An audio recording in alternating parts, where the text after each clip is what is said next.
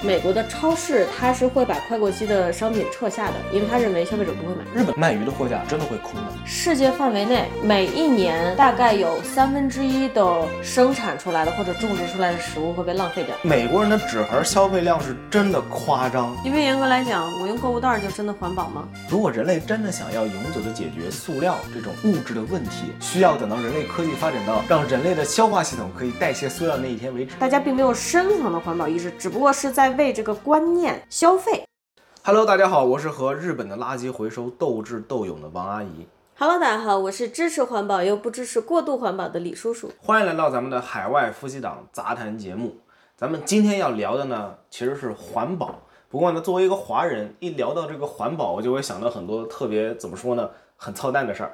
比如说我在出国之后，特别是最近在日本，只要在亚马逊上下单，当我拿到这个商品的时候，我基本上可以从它的包装方式来认出它是不是一个咱们同胞从国内寄过来的商品。可是美国和日本亚马逊它包装都包得很好啊，它都是用自己官方的箱子。你说那个亚马逊 logo 那个箱子是吧？这个呢，一般来说是从仓库发货的。但是呢，如果不是亚马逊仓库发，而是商家自己发的，它的箱子是什么种类都有的。那我这几年确实没有印象，我收到过这样的箱子。我订的亚马逊产品好像都是用它自己官方的箱子。嗯，因为咱们最近呢是有在刻意避免这些收货比较慢的商品。特别是在日本，假如你在亚马逊购买商品，看到它的到货日期要两个礼拜左哦，右、对，因为我每次都会点选 Amazon Prime，a m a z o n Prime 的大部分就是对明日送达。对我是百分之百会买 Prime，所以它肯定是仓库发货，对吧？对，要么是仓库发货，要么是就是日本国内发货。那如果是要等一个礼拜到两个礼拜，甚至更长时间，它就很有可能是从其他地区发货。嗯，那么在日本，说实话，大部分都是从中国发的。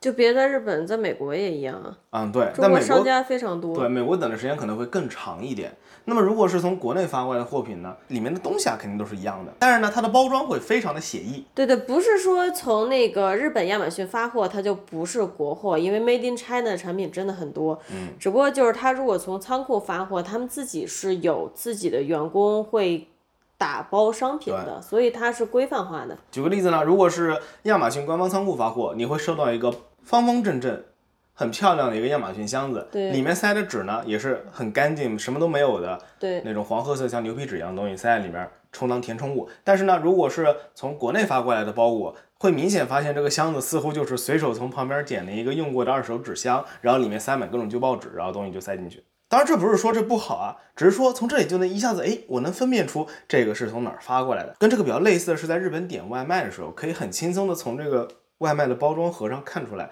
这是一个正儿八经的中餐馆还是日本人开的中餐馆。如果是正儿八经的中餐馆，它永远是量非常的大，然后汤汁都要滴的袋子里面到处都啊，是。对对对对，非非常有中国特色。对，然后包装也是非常的极尽浮夸之简陋。就跟国内一样，国内比如说盛一个汤，盛一个酸辣汤，外卖送过来的话会装一个透明的圆盒子，日本也一模一样。作为一个有中国味的中国人来说，我看到这样的包装，我就会知道这里面菜绝对好吃。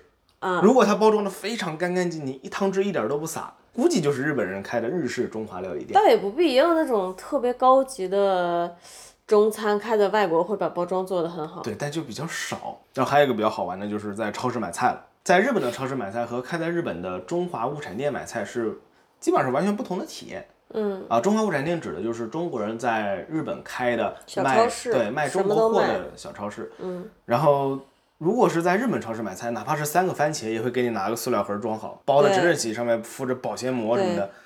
我觉得说实话有点过度了。但如果在咱们中国人同胞开的物产店买菜，那是真的就直接散买的。对，王阿姨刚才说的这个日本包装过度，其实就是今天我们环保主题中其中一个话题，就是关于过度包装。对，然后呢，除此之外，呃我在中华物产店买菜的时候，哪怕我跟店员说我有自己的购物袋，就是咱们自己带的环保袋那种嘛，嗯，重复利用的，他也会给我塞的一个塑料袋。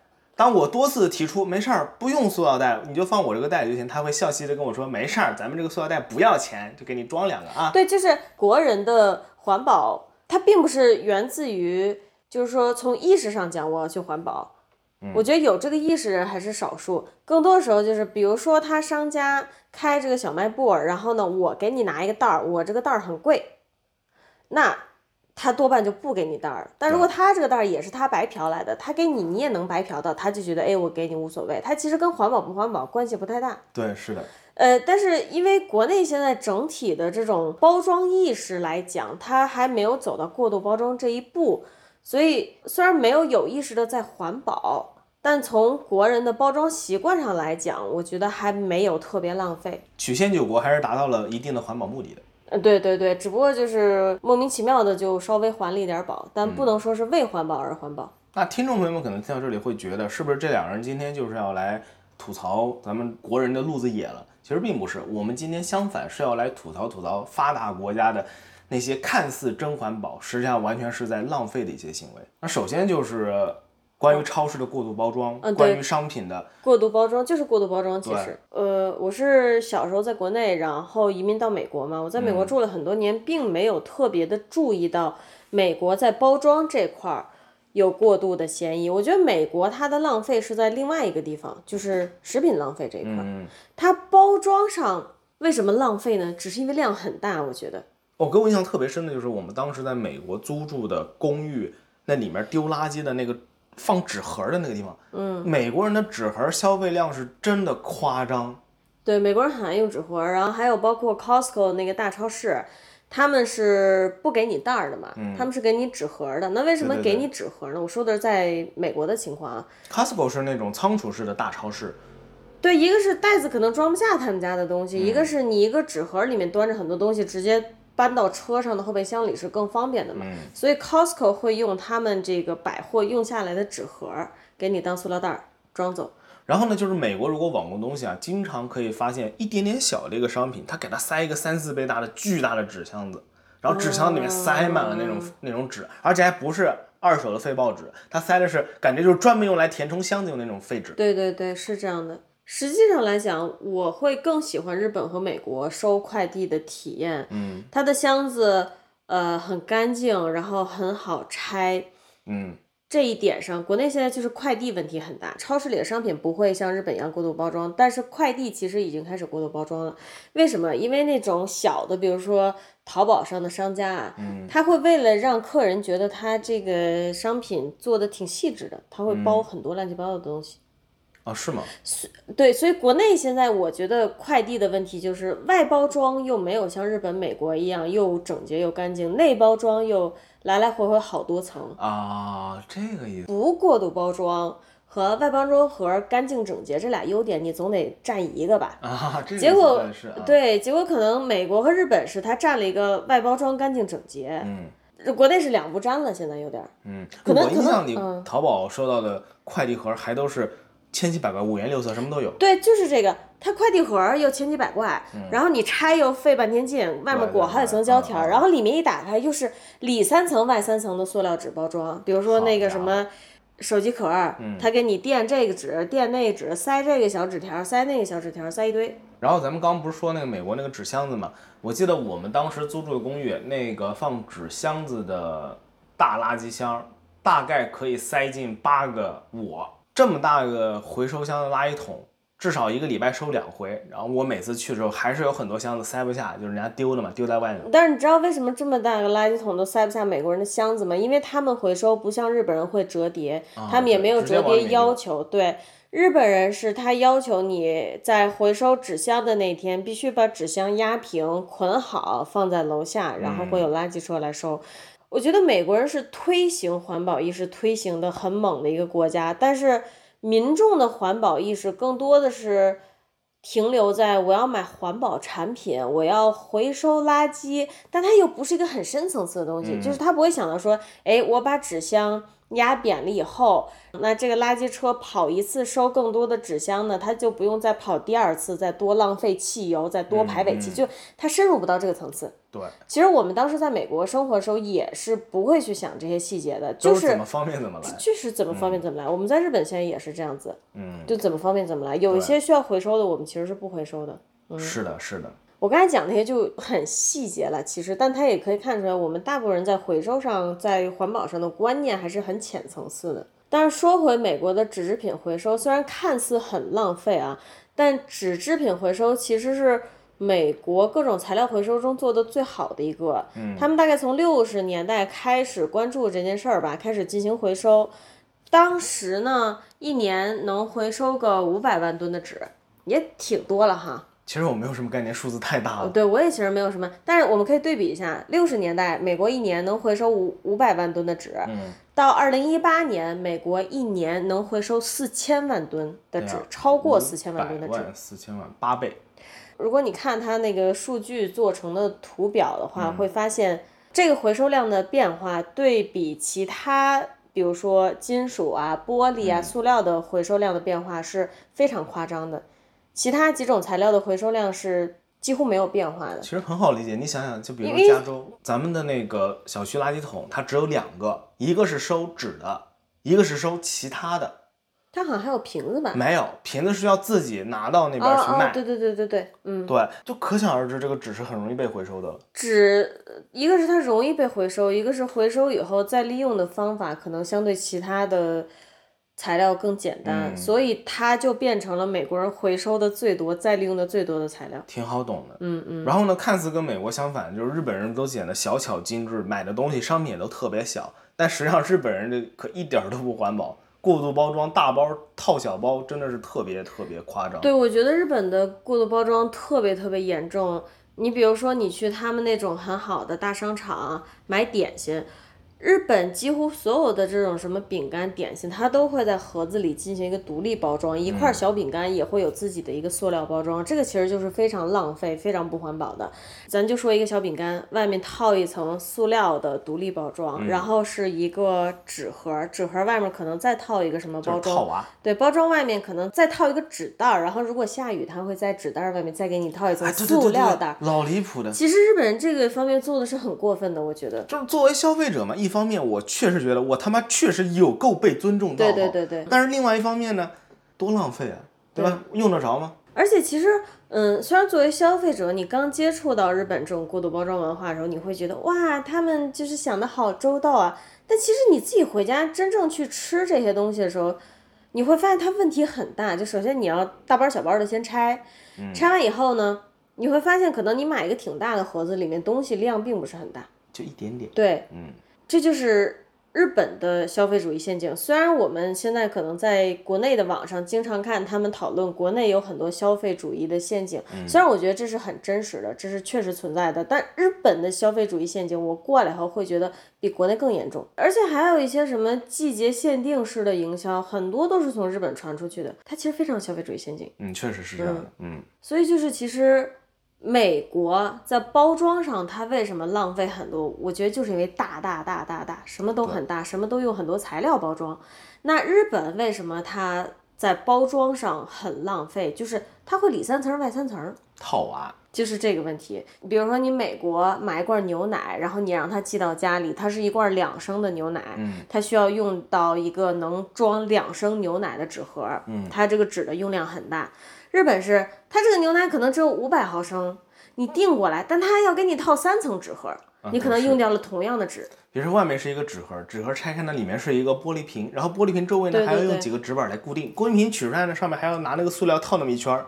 对，它可能是一个比较夸张的比喻，不一定所有在日本购物的体验都是这样，但大家可以体会到，一边是量大，一边是过度包装嘛。嗯，对。嗯，从包装这件事上，我自己的感觉是。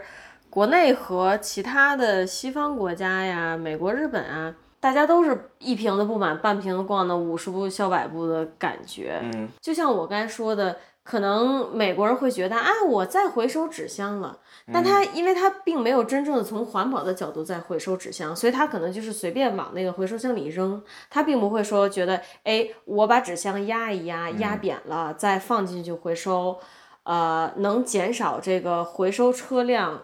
运营的频率，然后同时降低什么二氧化碳排放量，他他不会想这些吗？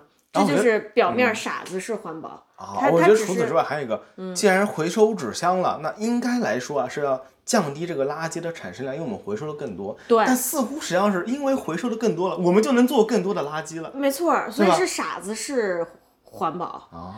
然后为什么说日本也是差不多就是五十步笑百步呢？嗯。呃，日本现在。几乎全民都在用环保购物袋。嗯，对。呃，那改变它一盒草莓一共五个，然后包装三层我？不改变，对不对？就很傻，我觉得很傻。然后国内现在情况是，呃，甚至环保意识还没有被普及吧。嗯，但像我之前说的，由于国内人的本身就没有过度包装的习惯，所以他目前也在这方面也没有特别浪费。对，嗯，但肯定不是出于环保啊，肯定是出于节省原材料。我认为，其实举个最简单的例子，就是散装这类的购买方式，嗯，在日本和美国几乎没有了。很，少。除了水果蔬菜吧，是吧？嗯，应该是除了那种糖果和糖豆，水果蔬菜是没有散装的。我说一句，它一个柜台摆的都是牛油果，然后你可以自己选择我买一个还是两个，这也是散装购物，对吧？这这应该也算。所以其实真的像日本和美国这种发达国家，他们你能散装买的东西，基本就是水果、蔬菜，然后就一些糖果什么的。就算是你刚说的像牛油果那种，是因为它有皮，皮是不吃的。嗯那假如是像青菜这种，嗯，它都是拿塑料袋包好的，啊，对，大葱什么的也是塑料袋都是包好好的。对，我觉得想理由呢，我也能理解，因为青菜的表皮人是会吃的。那如果别人会经常摸啊挑，啊，因为大家超市会挑菜嘛，嗯，没有这个经验啊。嗯，是这样，但是你像咱们国内也是散着买，回家自己洗一下就好了啊。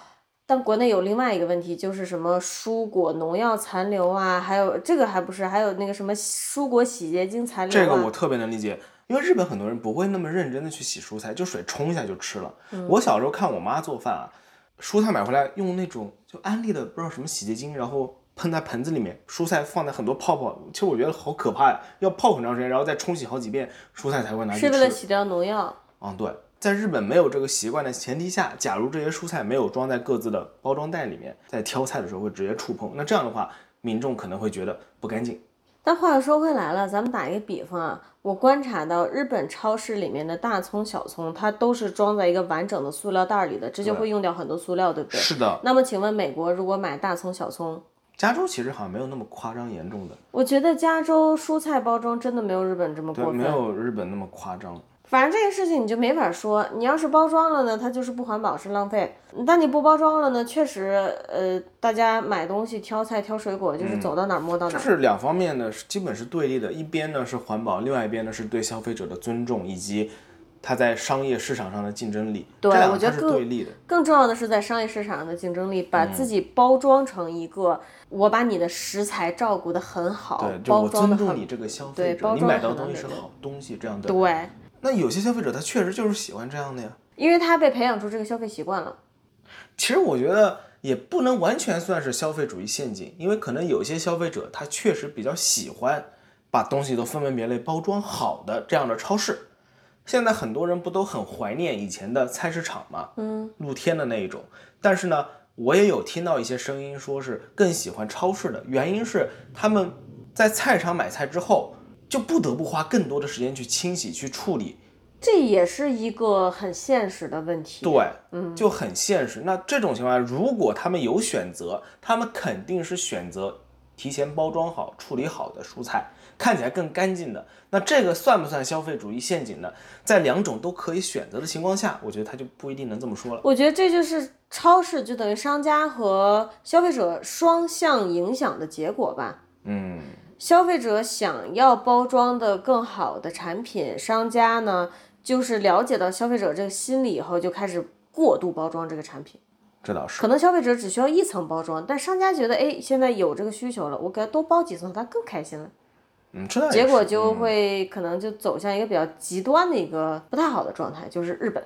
嗯，反正说到环保这件事儿啊，我就是觉得呃近几年国内这个整体环保方面做的也不太好，实话说，就是很受欧美影响。其实，环保的这个观念大家有接触到、关注它，但又没有从根源的意识到什么是真正的环保。比如说，可能二十年前我们还上小学的时候，呃，当时在北京，几乎全北京都在宣传节约用水。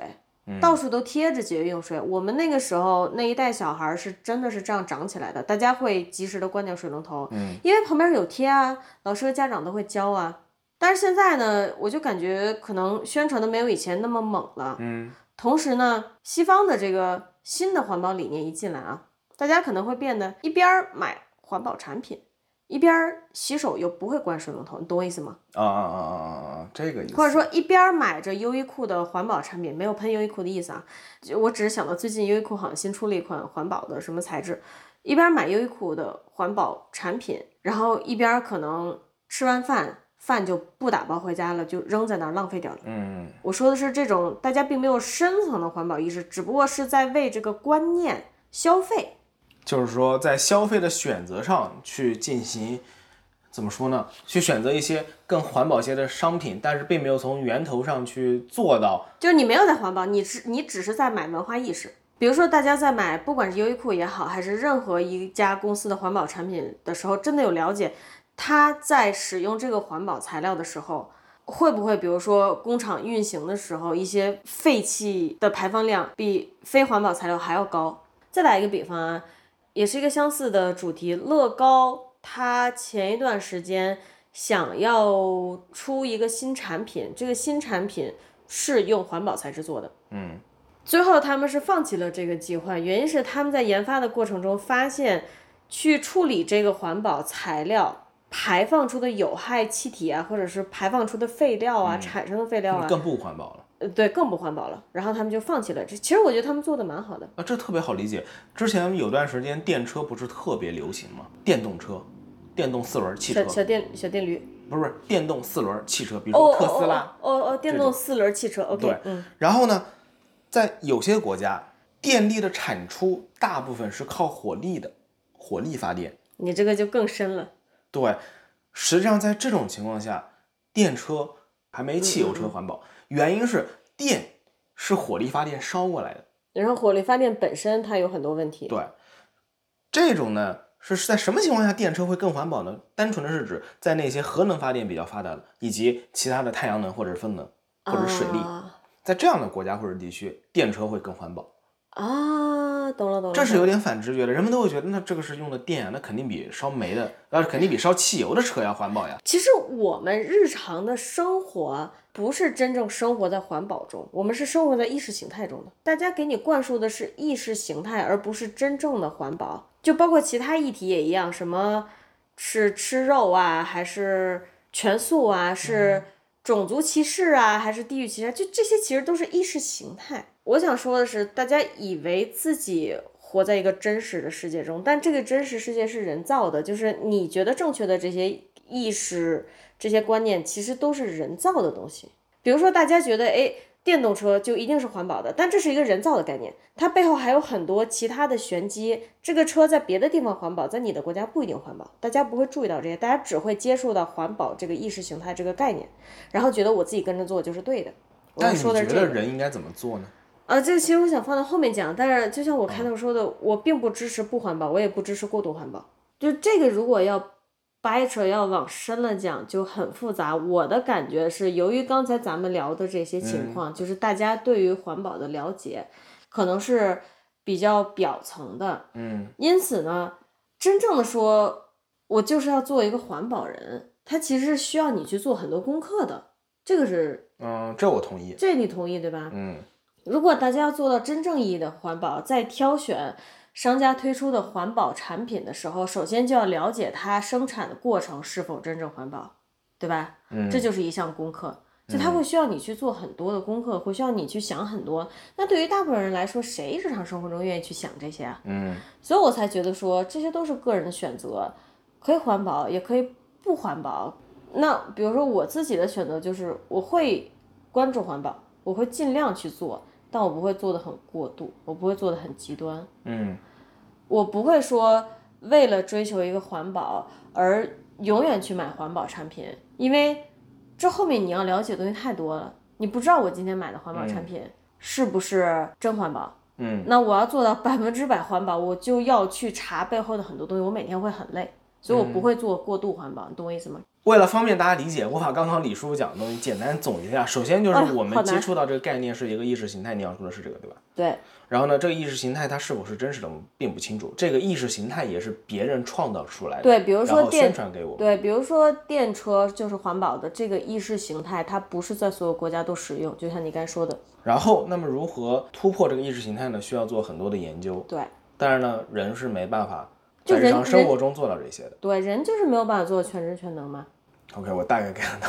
对，因为如果你要做到极限环保，而是而且是真正意义上的极限环保，你需要做什么？比如说，我们今天出门了，要买两样东西，一个是优衣库的衣服，一个是一个文具店的嗯环保钢笔。嗯，你首先需要到优衣库，打开手机查这个产品是怎么生产出来的，对不对？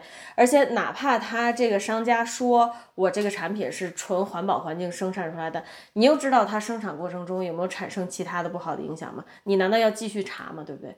嗯，这就是说你很难做到极限环保。然后我们终于花了一个小时时间把优衣库这件环保产品搞明白了。我们现在又驱车前往另一个地点去查环保文具是不是真环保，又打开手机，又花半个小时去查它后面的各种背景故事，然后明白了，哦，它是真的环保。我们又买了这根环保钢笔。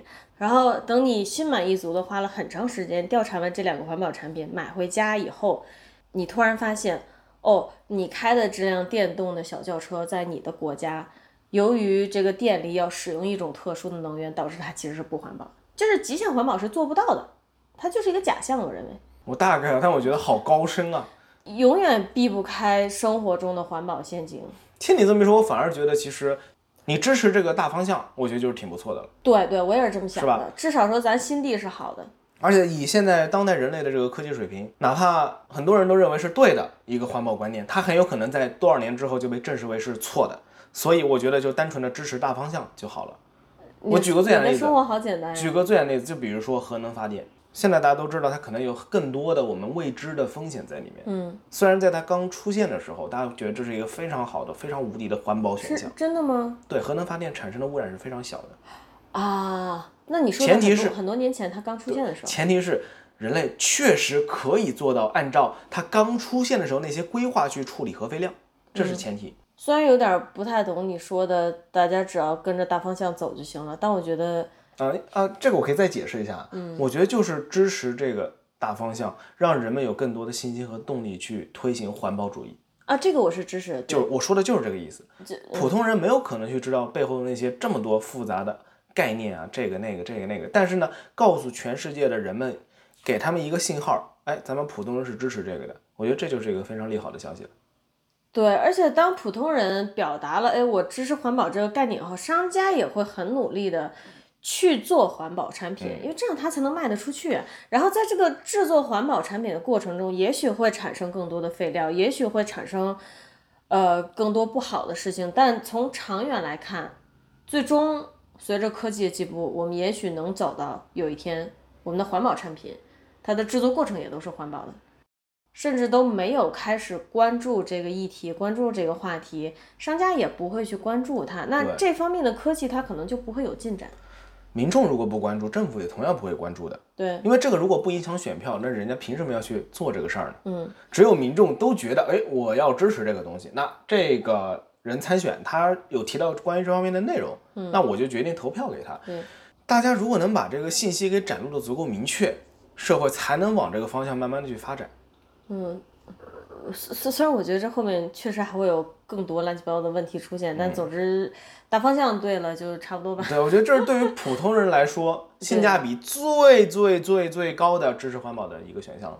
咱们刚刚聊了关于这个容器包装、过度包装这方面，我们下面来聊一聊关于吃的吧。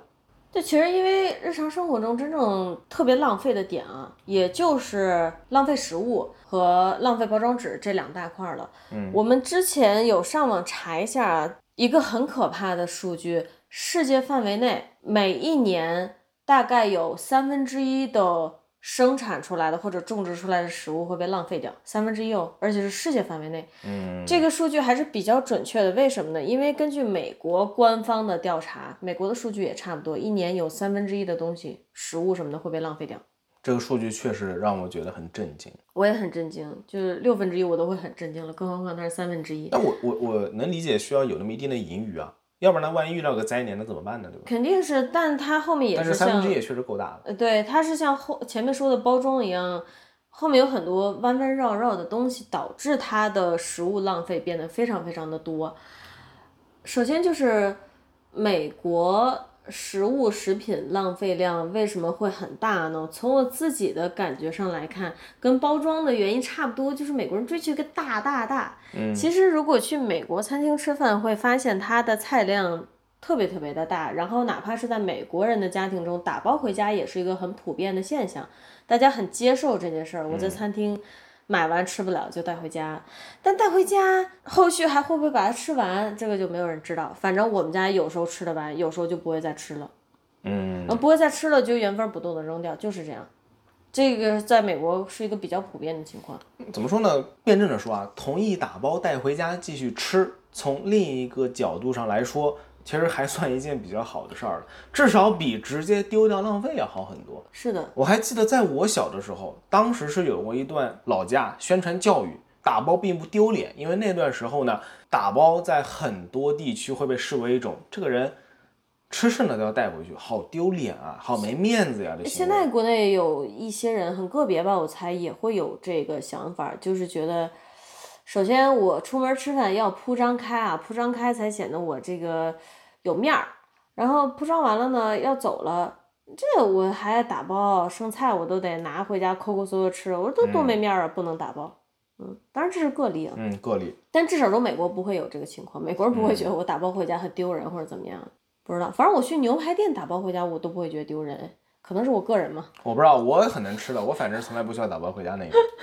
所以其实美国餐厅从大家的饮食习惯上来看，说不上特别浪费。日本餐厅，我觉得从饮食习惯来说，也说不上特别浪费。量小，特别小。日本就比美国更好一点，也比国内更好一点。它的量非常小，然后基本上你点它这一份饭，吃完都能吃饱，而且也不会剩。嗯，这里有一个很大的区别，日本、美国都是分餐制。对，跟咱们中国不一样。中国为什么打包这么常见？因为中国呢是菜是大家分着吃的，对，然后很难掌控这个量。对，大家得去估算说，哎，我十个人是点多少个菜够这十个人吃，这心里会特别没谱。嗯嗯。但是其实现在国内大家比较普遍用的一个方法，反正我朋友圈是，比如说三个人就三个菜或者四个菜。啊，但是就是说回来，他们真正。比如说日本、美国还有国内在后厨做饭浪费多少东西，这个我们是不知道的，对吧？只能说大家饮食习惯来讲都还不错，都还算不上特别浪费。然后我们其实还查到一个比较有趣的数据啊，它有点颠覆我对于食物生产链的概念。嗯，我以前会觉得制造食物的工厂会有很多东西被浪费掉，比如说大家做一个菠萝罐头，它可能会。把这个菠萝身上的很多不好看的地方给切掉，但实际上从美国的数据上来看，来自工厂的食物废料是非常少的，只有百分之二，反而是比较容易理解的。对你，你真的去想，它还是挺好理解的。商家不会浪费掉任何。资本家怎么可能让你那个浪费那么多东西嘛？你说到这个，让我想到之前我在 YouTube 上看一个视频，是看一个美国的屠夫教那个观众们。怎么分别牛上的每块牛排来自哪个部位？他就肢解了一整头牛，这很像王阿姨会看的啊。对，其实我之前就有好奇过，在美国超市我们看到的都是切的整整齐齐的牛排，那么那些边角料去哪儿了？是不是跟你刚那个数据就特别像？会觉得他们是被浪费掉了？那去哪儿了？我实际上都被做成了各种各样的，所有的中间切除的所有碎肉，全都拿去做，呃，牛绞肉或者是香肠、骨粉。做那个肥料啊，这些牛身上基本上没有任何一个部位是被浪费掉的，所以我觉得这百分之二的数字就很从生产的角度来讲，他们是尽可能利用所有能利用的原材料，但是从销售方来讲就不是这样的。是这样的，嗯，当这些食品被制造出来送到超市以后，就是另一个故事了，嗯。从他刚才说的数据上来看啊，你工厂那边的浪费只有大概百分之二，但是家庭上的食物浪费有百分之四十，这很夸张哎。然后还有另外百分之四十是超市啊、餐厅啊，然后食物供应公司啊这些东西，这个还是挺吓人的。其实这个数据，家庭还有比如说超市、餐厅为什么浪费的这么多？美国人确实不太习惯我这个东西一直吃到它过期也，要把它吃完。他们的习惯确实是到保质期就扔，我这个习惯也是在美国时候养成的吧。和中国人就不太一样，我的爷爷奶奶都是先把快过期的东西吃掉，或者先把已经过期的东西吃掉，然后再吃新鲜的。对，可能我在中国时候就是这个习惯，啊，是这样的吗？你习惯是会变所以我的。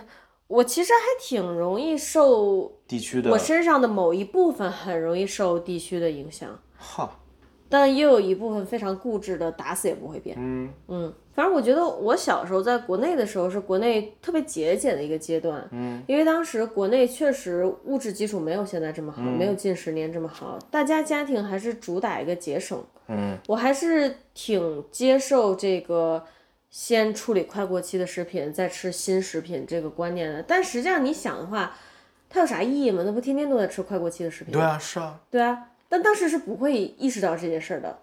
嗯，然后到了美国以后，我会有一个什么习惯呢？我确实去超市不喜欢买快到期的食品，我不知道你是不是这样，我可能不是这样的。我可以现在可以告诉你，不是这样的。可能美国人也是有这个习惯。为什么我会这么说呢？因为美国的超市它是会把快过期的商品撤下的，因为他认为消费者不会买，这是他浪费的一个原因之一。对，这跟日本超市区别就非常大了。一会儿我会给大家讲讲日本超市。对，然后最有趣的时候，我们就到了日本，对不对？嗯消费习惯又变了。我没变，你变了，我从来没变过。首先啊，首先我是会买，哪怕当天就会过期的，我是会买人家美国也会吗？美国见不到，美国看不到。对，这就是最大的区别。在日本啊，日本的至少是大阪这边超市啊，经常可以看到某些肉类或者是海鲜上面贴了一个圆的标签，减价百分之二十、减价百分之三十、四十、五十，甚至更便宜。这些是什么呢？这些就是快要过期的商品。他们有的是明天就会过期，有的是当天就过期。我是会买的，但是我买了不会把它留到明天吃，我会今天晚上就把它消费掉。你觉得你的强迫症会允许你把它留到明天或者后天吃吗？不会。不会，你你心里会觉得它就不安全了吗？对，是的，这是我的区别。对我来说，首先我不会吃过期食品，但是我会买，我会计划好今天就把它消费掉，我就会买。问题就在这儿，我们通常意义上认为的过期食品，实际上哪怕保质期过了两三天，可能也是能食用的。不说生鱼生肉，比如说薯片、零食之类的，里面就是带防腐剂的食品更是如此。它的保质期过了以后，实际上可食用期还是比较长的，但我们不会这样去食用它。对，我知道啊，但是我可以规划的让它在到达保质期之前，我把它吃掉不就好了吗？为什么一定要把它留到保质期之后呢？这是问题啊。嗯，你你说的也没错，我觉得你有点避重就轻，不面对我刚才的问题。不过啊那你要问的是什么 没关系吗？，你继续表达就好了。嗯，特别是每天晚上四五点钟样子，快下班之后和下班之前这段时间，在日本超市能看到很多早上放到下午都没人买的东西，贴上了打折标签在那儿出售，特别是便当啊或者熟食之类的。但在美国真的是非常少见。对，而且我们经常在网上看到，可能在日本的留学生又发了说今天几点几点以后去便利店捡了漏儿，是今天快过期的面包啊什么的，很便宜啊。在美国是没有这种文化的，而且比较有趣的一点是。我妈在美国曾经啊，在一个超市工作，然后她给我讲了一个，虽然我听着觉得有点像都市传说啊，但我觉得可能是真的。你比如说超市里卖的什么烤鸡啊，这个那个的这些熟食，那这一天结束以后，我这个烤鸡怎么办呢？它明显还没有过期，对不对？但我第二天又不能再卖给客人了。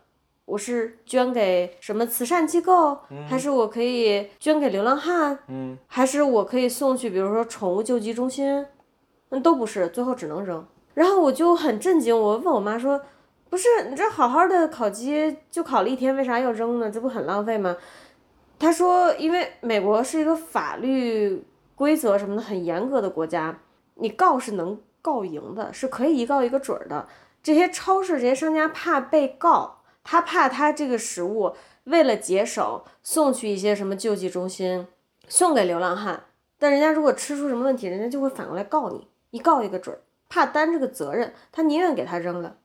好懂。从美国人的角度来看是挺合理的，从食物浪费的角度来看，它很不合理。相比而言啊，日本其实以前也差不多。以前日本的这种过期的，也不叫过期，就是当天卖剩下来的熟食和便当，都是只能扔掉。但是呢，日本在两千年通过了一个叫食品回收利用法，我直译过来差不多就是这么一个食品两回收利用法。千，年，二十年前，二十三年前，哦，我这么老了。操，对，是的。然后呢，在这个法案通过之后呢，这些卖剩下来的熟食和便当会被加工作为肥料或者是家畜的饲料来使用。哦，其实我觉得美国应该也会了，所以我才说刚才那个故事，它又像真实的，又像都市传说。啊，它从逻辑上讲很符合美国人的逻辑，但我觉得这个东西可能还是有一个再利用的过程的。嗯，哎，我突然又想到另外一个美国超市和日本超市不同的地方。美国超市卖的水果蔬菜，基本上只能看到品相极好、完美那种类型的。我先插一句，但不是说只有日本才有这种降价折扣区啊，美国的超市也有降价折扣区。但是我觉得，可能由于美国人不重视这种销售形式，所以它的降价折扣区都是在一个小角落，然后上面东西看上去也让人不是很有购买欲望。日本就不一样，就比如说你一个饭团儿。今天这个已经过了十点，这个饭团要打折了，他那个饭团还是摆在他的柜台。作为一个经常去超市的人，我可以负责任说，至少在大阪这块区域啊，当然也有可能我是我们关系比较贫穷，降价商品会放在最显眼的位置，而它上面会贴一个很大的签儿，降价。美国对于降价品的处理方式，更多的还是把它放在一个固定的小角落。嗯，想买的人自己要去找，导致我其实对美国的降价区没有任何印象。你这么说的话，这个话题又要展开了。其实美国的所有商家，比如说卖衣服的、嗯卖鞋的，他自己的官方网站都一定会有一个 sales 区。嗯，很多人都喜欢去找那个 sales 区捡漏，但是他的超市好像不太重视这种折扣的什么的。我觉得可能就是因为美国人根深蒂固的那种。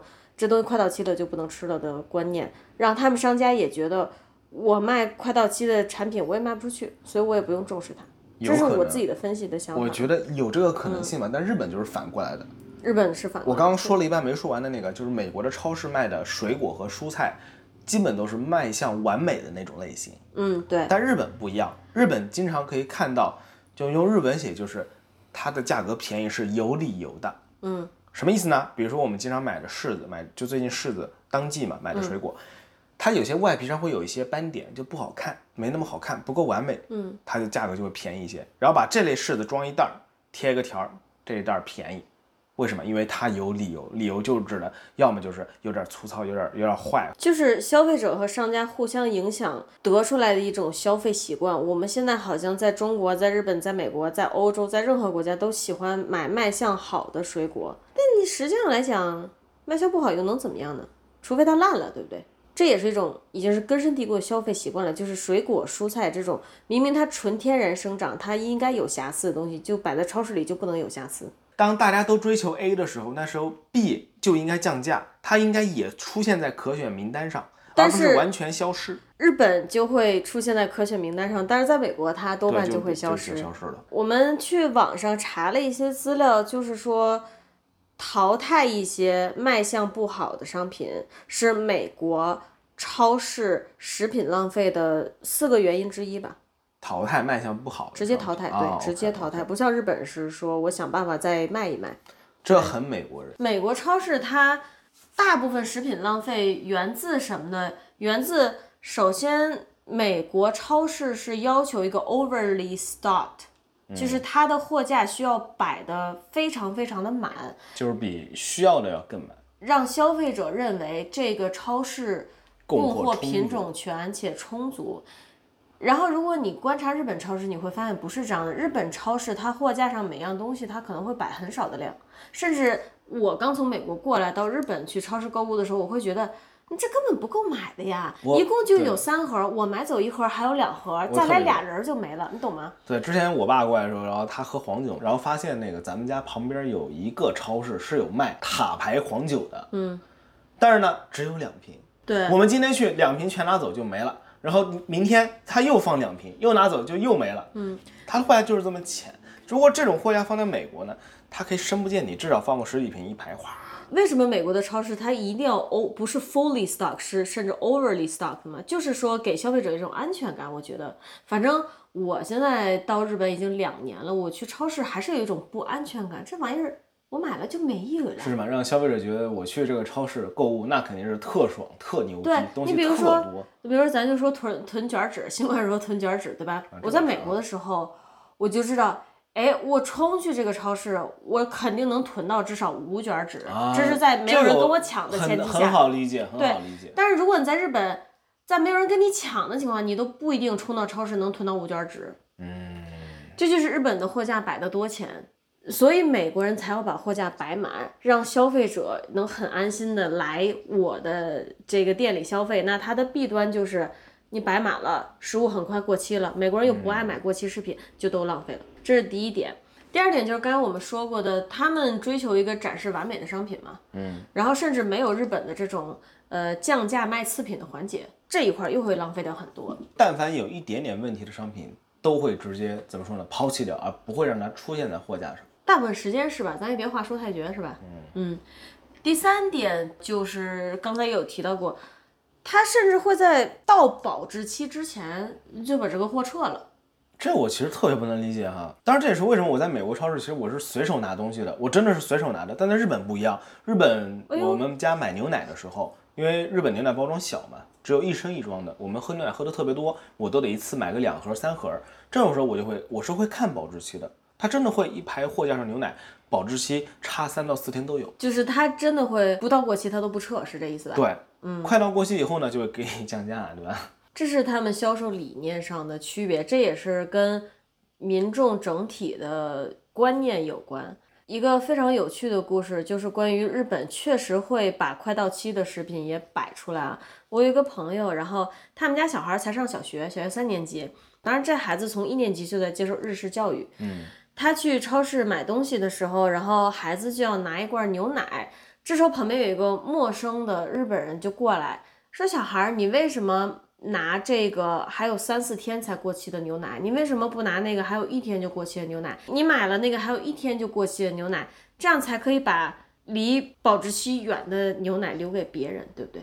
虽然我觉得这超级道德绑架，对，这超级道德绑架，就你少管我买什么牛奶。但是这个确实可以体现出，首先它日本超市货架上是会摆快到期的食品的，嗯，还有一个就是日本人的观念真的就是我笑死，可以买快到期的。嗯，就像我刚才说，因为这个孩子他其实从小就接受日式教育，他当时很快的接受了这个陌生人的提议，他就拿走那个快到期的那个了。然后后来回家，他妈问他，你为啥拿这瓶呢？他说：“因为那个奶奶啊，就是也不是奶奶，就那个陌生人，那个路过的人是这样跟我说的。我觉得他说的很对。哦，这就是小天使，这就是每个国家对于这些消费观念的区别真的很大。对，就怎么说呢？就对我这种非常非常现实的人来说吧。”假如这个还有一天就过期牛奶，他能给我降价个百分之二十，哪怕百分之十，我都要把它买回去。就买啊，然后两天喝完不是老好是啊，是这样。大家根据自己需求购物啊。对，嗯哦，然后关于美国超市浪费原因的最后一点就是，比如说包装有破损的产品，他们会撤下来；比如说它是圣诞节、万圣节这种节日期间的产品，节日一过就卖不出去了。它就会撤下来，这倒是也很好理解吧？但这会造成非常大的浪费啊！美国的各种节日的消费，我觉得真的浪费挺多的。突然想到，浪费挺多。它会有很多跟当前节日有关的蛋糕啊、甜品啊，然后对它就是赚这个钱。它实际上跟日本的什么季节限定、期间限定是一模一样的道理。然后还有，你想想节日的时候，像 C 飞这种大超市都是满柜台、满柜台的鲜花，觉得它根本卖不掉这么多的。但要摆的满柜台特别夸张。美国人超市盈利就主打一个摆满。嗯，我跟你说，日本是真的，日本的超市真的非常真实啊。我经常会在早上上班的时候去买菜。嗯，比如说我想要买那种大包装的肉，我下班去了它就没了。日本的货架是真的会空的，卖鱼的货架到大概六七点钟样子是真的会什么都没有的。所以就是说，日本这方面可能食物浪费比美国超市要少，但它也会造成消费者的一些不便吧，说不上不安定感。我觉得是双向性的，因为我突然想到，日本和美国超市有一个非常大的区别，就是超市的密度差很多。美国咱们当时住的地方，你想开车十分钟之内能有两三个超市，不错了吧？日本密度高怎么了？高很多，就是超市非常多。你这家没有了，别家可能也有，就是老百姓能去的超市很多。这个超市还是早上十点就没了呀。话是这么说没错，但是这个超市所要服务的这个范围就小了很多。实话说啊，从商家的角度来讲，美国那种方式确实让我更安心。我就喜欢二十四小时我去那儿，什么都能买得到超市。是的，没错。那他们作为商家，当然就这样摆柜台，就给你摆满。你说到这个，我我要吐槽了。之前我在日本要买那个中筋面粉，嗯，就是普通通用小麦粉，我跑了四家超市全卖空了，最后我是第二天一大早去一家超市，我买到了，他货上就摆两包，就两包，真的是分分钟卖空。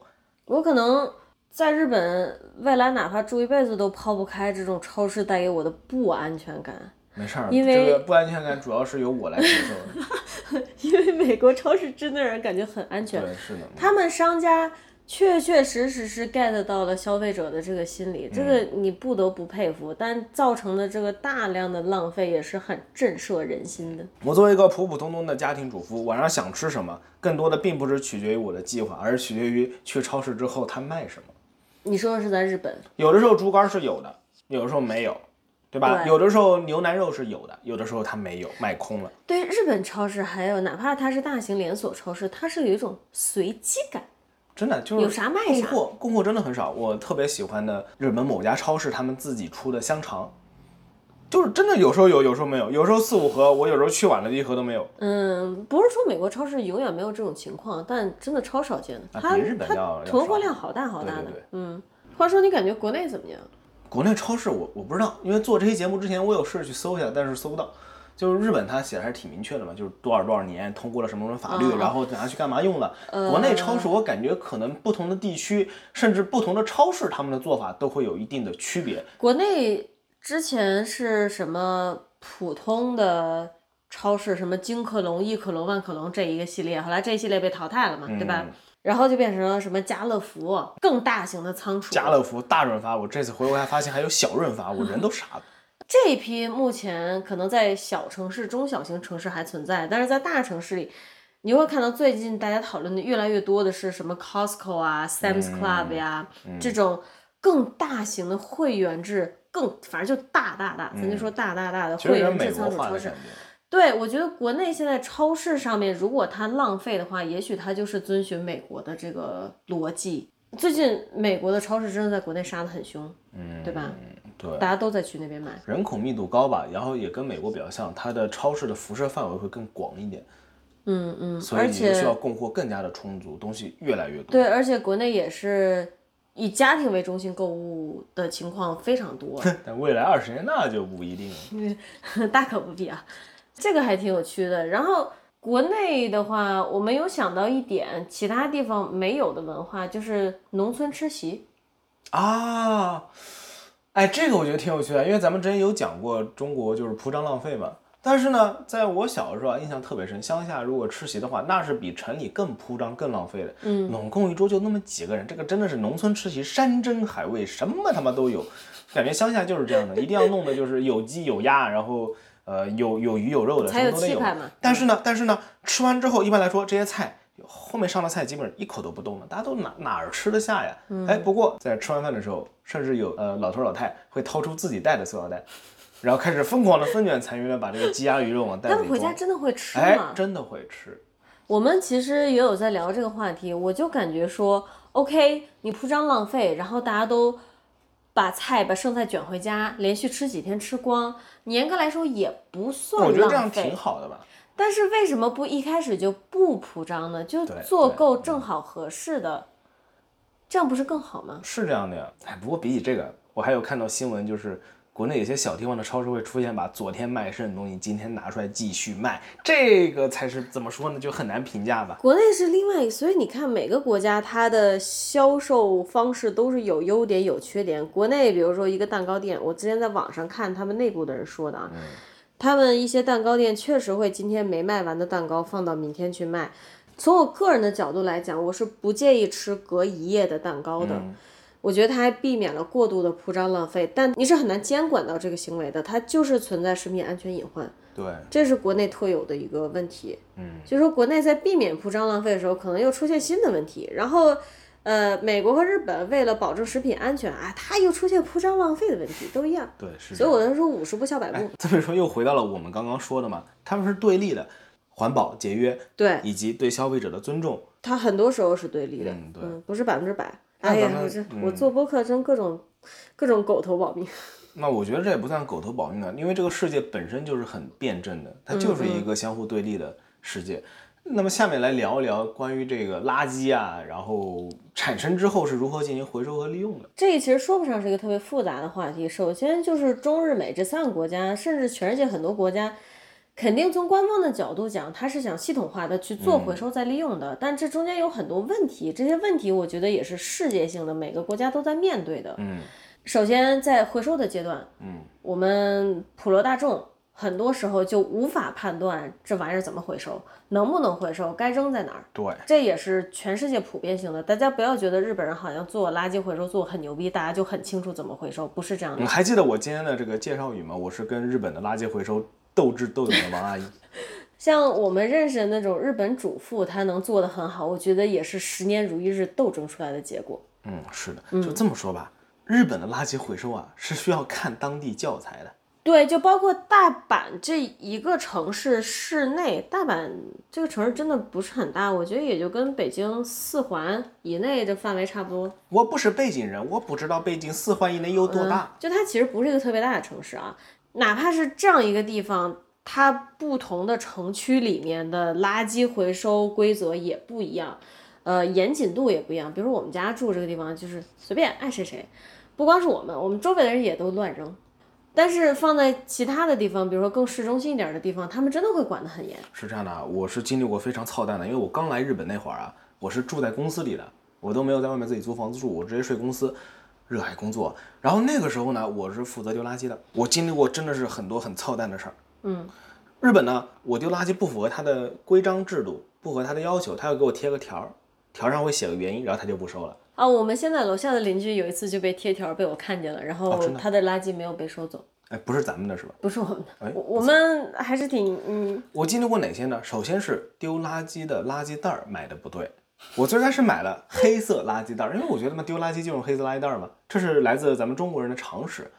不行，哎，不透明的不行，我就不理解了。既然大阪不透明的垃圾袋是不收的，为什么超市里会卖不透明的垃圾袋？然后我一次还买了几百个，嗯现在他们在干嘛呃，他们还在还没用完呢。哦好，那这是一开始因为这个不收，后来我知道它的瓶和罐是要单独放的。嗯，我有的时候会把那个塑料瓶给压扁嘛，压扁之后呢，我就随手扔了嘛，扔到了普通垃圾里面。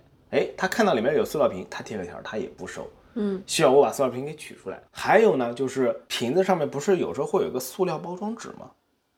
咱买的宝特瓶，开始好笑了。比如说喝水的像可乐，可乐上面会有一个塑料包装纸，写着可口可乐。那个包装纸还有瓶盖是要单独回收的。对，按照大阪这边的规矩是要单独回收的。对，我也因为这个原因被拒收过垃圾。然后呢，日本和咱们国内有个很大的区别，国内呢就是你这种塑料瓶，就算你不收，也能找到，但是不用找的，大爷会自动上门，突然出现在家门口就拎着就跑了。日本也有大爷会收瓶，但是就没那么多，特别少，可能得有一个长期合作的大爷才能把这些瓶子都处理掉。所以为什么我对于环保这件事情看的就很佛？我认为大家根据自己选择来就好。就大家可以看到，官方做环保的时候，它也是很随缘的。大阪一个城市内，有的地方这个东西需要回收，有的地方那个东西不需要回收。就它每个区，哪怕是官方在执行的标准，都是有区别的。对，是这倒确实是这样。这就是我说的环保这个玩意儿，它就是一个很玄学的东西。哎，我觉得跑题跑得有点远。我刚才在说的是世界范围内垃圾回收面临的问题，然后为什么跑了这么远？日本也是世界范围中的一个，所以我们讲了日本的垃圾回收。哦，对对，我们在讲的是垃圾回收问题中的难点。第一点就是我们普通人其实就很难做到精准的按政府的规定去回收。对，去分配这个垃圾。还有一个是我们之前可能不会考虑到的，就是每个国家都在搞回收。嗯，他搞完回收呢，他就再利用生产新的产品，然后这时候他要出口了，啊，他要出口去的那个国家，对于可回收材料的进口政策也是日新月异的。可能今天这玩意儿能进口了，明天那个玩意儿不能进口了。啊，这也是这个好偏啊，这个观点我都没想到过。这我也没有想到，我是查资料的时候查到，所以就导致垃圾回收，你会看到，哪怕是美国这种一直在推这个意识形态的人，他也只是在纸的回收上取得了飞跃性的进步，其他材料几乎没什么变化，嗯，就是很难。我们回收技术变好了，能不能卖呢？嗯，卖不出去。然后说到国内啊，国内其实这几年也在试点性的搞垃圾回收嘛，在上海啊、北上广深这些大城市，特别是上海，直接闹了很多笑话出来嘛，就干湿垃圾怎么分类啊这些。嗯，但是我突然意识到，就是中国啊和那个日本和美国有个非常本质的大区别，嗯，就是深入程度。关于垃圾回收的深入程度，在美国我印象特别特别深，哪怕是山里啊，特别乡下老偏的地方，嗯，山里的房子门口也需要摆两个垃圾桶，一个是收纸板这种可回收物的，对另外一个呢是放普通垃圾的。对，日本也是的，日本我之前有在某书上看到过，那些住在日本乡下的人要倒垃圾是真的特别麻烦的，需要把垃圾装车，纸板也得压得平平整整的，然后拉到固定的地点去分类回收。因为国内很多事情都是面子工程，就是我大概摆摆样子，然后之后能不能深入无所谓，反正我这个政策出了样子摆了，我做了。然后国内的乡下呢，实际上还是怎么说呢，比较原始吧，很随便。确实比较原始的，就国内它其实是一个很割裂的地方，城市里和欧美、日本的差距已经不是很大了，甚至可能物质生活啊超过欧美、日本，但乡下跟欧美、日本什么这些国家乡下，它这个下限可不一样。啊，我我但是我老家也是这样的。是，但是欧美的乡下、日本的乡下，可能二十年前就比中国现在乡下要好不知多少倍了。嗯，这个确实是的。这就是说，为什么比如说像环保这种观念，在国内它很难深入的普及。嗨，不过你能普及到哪儿呢？对吧？对，不过怎么说呢，就是日本、美国这种国家吧，环保虽然搞得感觉挺不错的，是吧？但是呢，就有种正负得零的感觉，因为它虽然回收的垃圾更多了，但是它制造垃圾没有变少呀，哎，对，这就是也变得更多了，所以就正负得零，没动。这就是我们今天做这期节目想说的一个重点，不是说要来说国内环保做的不好，而是要说外国人的环保，它其实也挺有趣的，它其实也很面子工程。虽然我刚才说国内这个面子工程，那个面子工程，外国环保不面子工程吗？也也一样，就是花钱买一个意识形态一样的。我觉得特别逗，就好像你今天使用的亚马逊的箱子，在你把它丢掉之后，可能五个月之后，它变成了另外一个新箱子，又回到了你的手里。这么一想，至少它变成了新箱子回到我手里。对，是没错，但是政府得零了呗。美国人好像也注意到了自己铺张浪费的问题，他们最近有出台一些新的政策，避免食物浪费啊什么的，推行的好不好不知道。哎，我感觉就日本人的思维大概就是，哎，我们现在回收垃圾做的还不错，哎，那我们可以更过度的包装我们的商品。啊，对对，我还有想说的一点就是，大家不要再去吹日本的垃圾分类好了。日本垃圾分类是挺好的，但不代表它这个垃圾分类的好，它就真正意义上的消耗减少、更环保了。不是不是这样的，它只是垃圾分类做得很好。反正我就觉得吧，在环保上有非常多个呃思考的点，呃，比如说是将更多的垃圾回收再利用，以及制造更少的垃圾。对，没错，日本、美国确实将更多的垃圾进行了回收再利用，但它并没有做到制造更少的垃圾。日本推行用购物袋儿算是减少垃圾制造的一个方式，包括美国大概最近五到十年，各大超市也逐渐开始购物袋儿收费。呃，进程很缓慢，因为他们整体很缓慢意识上就比如说日本，虽然日本它很多超市它不给你塑料袋儿了，但是呢，它有无限取用的塑料包装袋儿。什么意思呢？就是装蔬菜啊、装呃，就是那个。带两个提手的那种袋儿，现在要钱了，但是呃，普通的塑料袋儿，普通的很薄的那种，啊你可以先把肉放进去，防止它漏的那种小破塑料袋儿。无限量供应。哎，这么说，美国真的很美国也一样。美国很能体现它这个怎么说呢？纸制品回收大国吧。它现在超市就是提供纸袋儿，还记得吗啊，是纸袋儿。对对，是的，是的啊，你要说的是这个，是的，美国超市用纸袋用的很多，但这个我觉得还是一个好事儿，至少纸是一个相较于塑料更容易回收的，东西。在前进，但是总觉得前进还是挺慢的。嗯，然后美国也是，就是你最后结账的时候要的纸袋儿或塑料袋儿是收钱的，但是蔬菜区那种装菜用的小袋儿是不要钱的，嗯随便对，是的，对嗯。然后说到这个啊，我就想到一些别的关于这个环保啊，咱们之前不是有说过环保商品吗？你知道那个 Free Tag 那个牌子吗？它怎么念我都不知道。呃，呃，按照我这种藏域，应该是念 Free Tag，哦好吧好像是这么念的。这个 Free Tag 是他们那对兄弟的姓氏。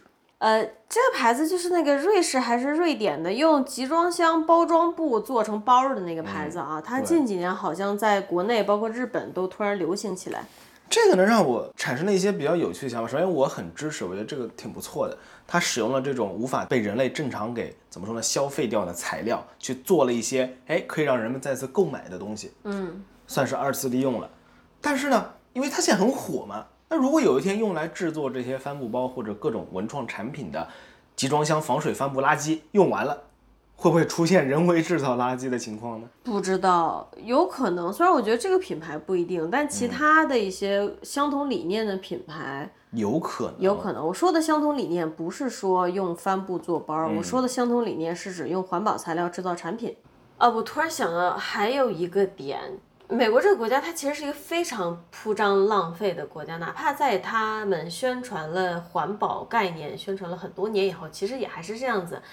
美国的所有公共场合、学校、商场、邮局、呃车行，全都开巨冷的空调，啊空调开的巨大。然后就说咱们确实，嗯咱们国内其实为了省电，好像是会控制商场空调温度的，虽然这也很糙啊，就大家都热的不行，但没有办法，对吧？要节电。美国是真的会往死了开，大概就是大夏天的时候得要穿个外套，穿外套是为了在上课的时候不受冻。对，然后这个不是仅限于公共场合，其实美国人在家也是会这样的，他们就是这个习惯。呃，我们家反正夏天的时候，我爸开空调，我穿毛衣，操，很很操。还有一点就是，咱们前面其实有提到节水嘛，美国人节水做的非常非常的差的。像加州那种比较旱的地方，他们就是全靠水管去浇草坪嘛，你等下雨是等不来的。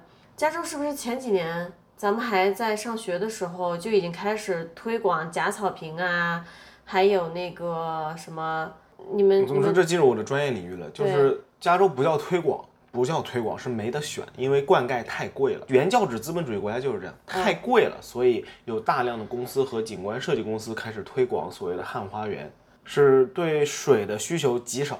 那为什么要提这个呢？就是感觉好像是美国人在节约用水了，或者说至少加州人在节约用水，其实不是啊。据我的观察，仅仅这一点很难让美国人从根源上意识到要节水，他的用水观念一直就是那样铺张浪费的，所以可能他仅仅是因为贵，对，就是因为而贵。节省了浇花儿的水，但日常生活中，它无论是洗澡、洗菜，还是在院子里玩儿、洗狗、洗任何东西，我觉得它是不会节水的。另外，由于呢是因为水贵，所以私人家庭很难负担。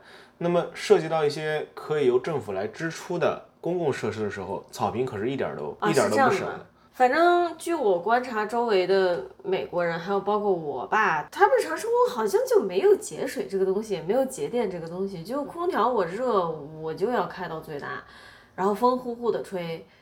然后，尤其是对于我这个生长在节水年代的中国人来说，是非常具有冲击力的。这我其实挺接受不了的。他们很多东西是完全可以不用这样浪费的。然后还有一点，比如说家里要洗碗什么的，用热水洗可能比较容易把油洗掉。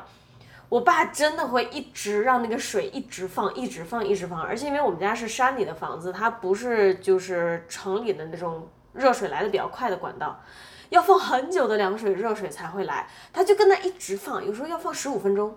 我突然想到一件特别古早，突然想到一件特别古早的事情。嗯，李叔叔他确实，我们曾经因为什么吵过架呢？曾经因为刷牙的时候，我会开着水，然后刷牙吵你过架。你怎么能不关水刷牙呢？王阿姨，你怎么可以？How dare you？啊，是的，这就是李李叔叔，是的啊。我突然一下会死，想起来这个关一下会死突？然回忆起来这个特别知道知道全球有很多地方是缺水的。好了，老好了，好了，好了，师傅 别念了，师傅别念了。对，所以其实，嗯，我觉得铺张浪费是融入到美国人骨血里的一个东西。也许未来会有改变，比如说随着这个浇花儿的水费越来越贵啊什么的，也许会有改变，咱们也不懂。我觉得不能叫融入骨髓里吧，单纯的是他们没有接触过需要节俭的生活。还有一个就是为什么说咱们刚才聊过美国的超市它是这样一种经营形式，日本的超市它是那样一种经营形式，因为美国它作为一个国家来说是一个物产很丰富的地方，它其实并不存在说。我得避免铺张浪费这个问题，它就不存在。对啊，是啊，所以我说他们没他不需要他们没有面临过这个呀。对，虽然中国和美国都属于地大物博、物产丰富，但是我们这两个国家之间呢，有一个最最致命的区别，就是人口密度。为什么加州水这么贵？是因为加州加州实际上是缺水的。咱们需要那么多水塔呢？它其中一个目的就是为了救急，它当然不是完全为了这个的。嗯嗯，得要严谨，那既然严谨就严谨到底。还记得我们之前有一次开车看过直升机拖着水去灭山火吗？啊，是啊，加州是这样。我们水就是到这种地步。对，然后美国其实它并不是全国都缺水，嗯，对，是的。都是国情。说来说去都是国情，其实嗯，这个后面太复杂了，我只想加州，我们不说这么复杂的东西疯。狂跑题。它其实很缺水，这个州。嗯，干旱地区，温度又高，又不怎么下雨，但是加州人少。如果把咱们国内的这个人口密度放到加州，比如说北上广深放到加州，那么照样得天天教育老百姓节水，哪里都会贴着请节约用水的标签，要不然是活不下去的。是的，就国情，问就是国情。对，地区情况，嗯嗯。今天其实咱们做完这期节目，我的感想就是，至少说从我的角度来看，在不同的国家会真实的受到这个国家文化的影响而改变消费习惯。比如说，我在美国就不会买快到期的产品啊，我在日本就觉得买这个非常好，还便宜，完全不在意。我一个感想是这个，还有一个感想是环保是一个玄学哦。接触到的认为是正确的环保的知识和理念，啊背后是有非常多的弯弯绕绕的，背后它涉及到的各种制造过程、销售过程不一定环保哦。我同意，这个我很同意。但怎么说呢？对我来说，我的感想吧，就是今天聊了这么多，我也学到了不少新东西。很我也是对吧？是很有我以前都不知道的。对但是我觉得还是吧，我支持这个概念。对我也不会道德绑架，说大家必须极限环保，我不会。我支持这个概念，我不会去极限环保。原因呢，我对我自己的智力有非常明确的认知，我觉得我也无法做到学习这么多新的知识，然后只为了支持我自己去做一个，我是否要花两三块钱多买一个购物袋儿，或者多买一个什么钢笔啊，像你刚刚说的，对我来说，我只要能支持这个概念，然后我把这个辐射给我周围的人，我觉得就足够了。因为严格来讲，我用购物袋儿就真的环保吗？一个观念被推出来，比如说电动车被推出来，还有美国的超市如何摆放货架，日本的超市如何摆放货架，它背后都是商业行为，它一定是为了盈利，而不是真的为了环保。我非常相信这一点。当然，如果它涉及到一些环保方面，可能也是政府看到了这方面的需求，所以要求商家你必须把环保理念融入进去。我是这么看它的，但更多的还是盈利。你比如说，我一直在日本用购物袋买东西，我真的环保吗？也不一定啊。推出购物袋儿也是购物袋设计方赚钱的方式，对不对？是这样的，并且我之前有看过一篇文章，讲的是短时间内，然后人类突然间转向购物袋儿所造成的工厂大规模生产，对，它带来的环境危害可能是更大的。这就是说，极限环保没有意义，你永远不知道。也许你今年看购物袋儿这个行为，觉得它造成的影响是大的，但长远往十年以后看，也许它造成的影响就会越来越小。那在咱们这期节目的最后，我跟大家分享一个我之前在一篇科幻小说中看到过的一个段子：如果人类真的想要永久的解决塑料这种物质的问题，需要等到人类科技发展到让人类的消化系统可以代谢塑料那一天为止。我们自己制造出来的垃圾可以由我们自己吃掉并消化分解掉，合情合理。合情合理吧？嗯，那咱们今天这期节目就先到这里为止了啊！不要忘了点赞、订阅、关注、转发咱们的频道，感谢大家的收听。咱们下期节目再见。